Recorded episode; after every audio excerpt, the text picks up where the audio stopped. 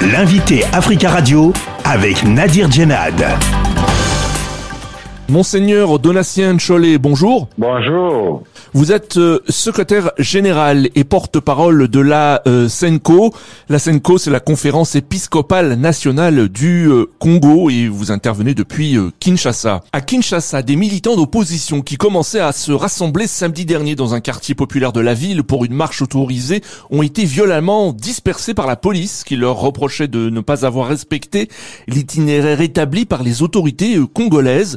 Quelle est votre réaction? Ben, Je dirais d'abord c'est une régression parce que euh, il y a deux ou trois ans, les évêques, dans un message, avaient reconnu une certaine évolution qui était faite en termes de liberté de manifestation, de liberté d'expression. Et là, visiblement, on recule quand on voit d'abord euh, la marche, la, première date a été changée, puis euh, c'est l'itinéraire qui devrait être changé 24 heures avant. Mais le plus déconcertant, c'est le, le, le, comportement de, de, de force de l'ordre. On a vu des gens, des manifestants marcher avec le, les armes blanches, machettes, bâtons, euh, les pierres sans, sans être interpellés. Et pire encore, certains policiers avaient les mêmes euh, instruments, les mêmes outils euh, de violence entre les mains, euh, en train de collaborer avec d'autres civils. non, c'est ça, c'est vraiment pas encouragé. Voilà pourquoi la conférence a a tiré la sonnette l'alarme pour demander euh, au gouvernement de, de, tout faire pour arrêter cette façon de faire. Est-ce que vous interpellez le, le, président de la République, Félix Tshisekedi? Ah bien sûr, euh, les autorités, c'est lui l'autorité suprême entre guillemets, donc euh, euh il a quelque chose à faire pour pour, pour commettre fin à cela. Est-ce que vous estimez qu'il est euh, difficile aujourd'hui pour l'opposition de manifester à Kinshasa? Oui, bon, je crois que là, on a quand même euh, fait un grand pas en arrière. C'est ça qui nous préoccupe euh, beaucoup. Comment expliquez-vous ces tensions entre les forces de l'ordre et plusieurs militants de l'opposition aujourd'hui? Ben, moi, j'ai l'impression que c'est une façon d'intimider parce que on est dans un processus électoral où il n'y a, a, pas de cohésion de consensus pour beaucoup de choses entre la majorité et l'opposition.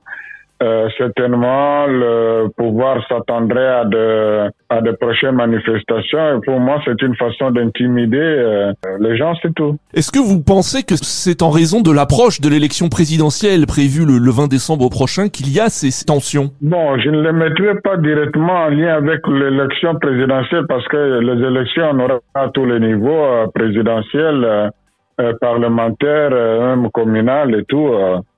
Donc, mais ce qui est vrai, il n'y a pas de consensus sur le processus électoral. Et tant qu'on évolue comme ça, je crains que le jours à venir, nous puissions vivre des moments assez agités. Est-ce que vous appelez les autorités congolaises, le président de la République, à protéger les leaders de l'opposition qui manifestent? Exactement, nous, nous veillons à cela parce que euh, c'est ça le respect des droits de, de, de l'homme. Je crois que euh, le pouvoir euh, en place a une grande expérience dans l'opposition pour ne parler que de marche. Moi, c'est ça aussi qui m'a un peu déconcerté. Je me souviens que le 19 septembre 2017, la conférence épiscopale a quitté le dialogue de la cité de l'OIA pour compatir avec euh, l'opposition, notamment l'UDPS, dont la marche était violemment réprimée, une marche qui n'était pas autorisée.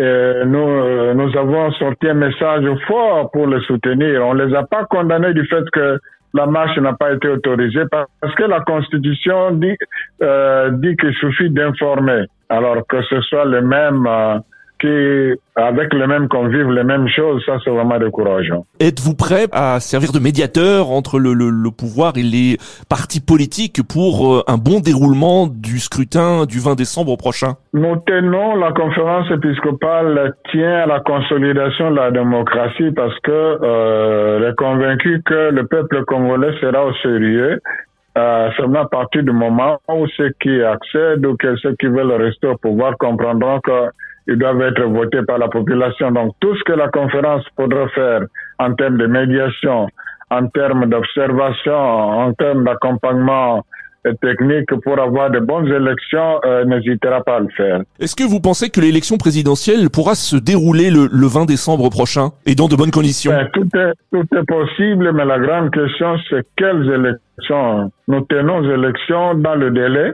mais nous tenons des élections crédibles, transparentes et apaisées, inclusives. Est-ce que vous ne regrettez pas que cette élection se déroule euh, sur un seul tour seulement? Bon, malheureusement, euh, les, les, promesses faites de revenir à deux tours euh, n'a pas été euh, concrétisée. Et puis, euh, on, la, la loi fait qu'on n'aura qu'un seul tour. On va faire avec, malheureusement.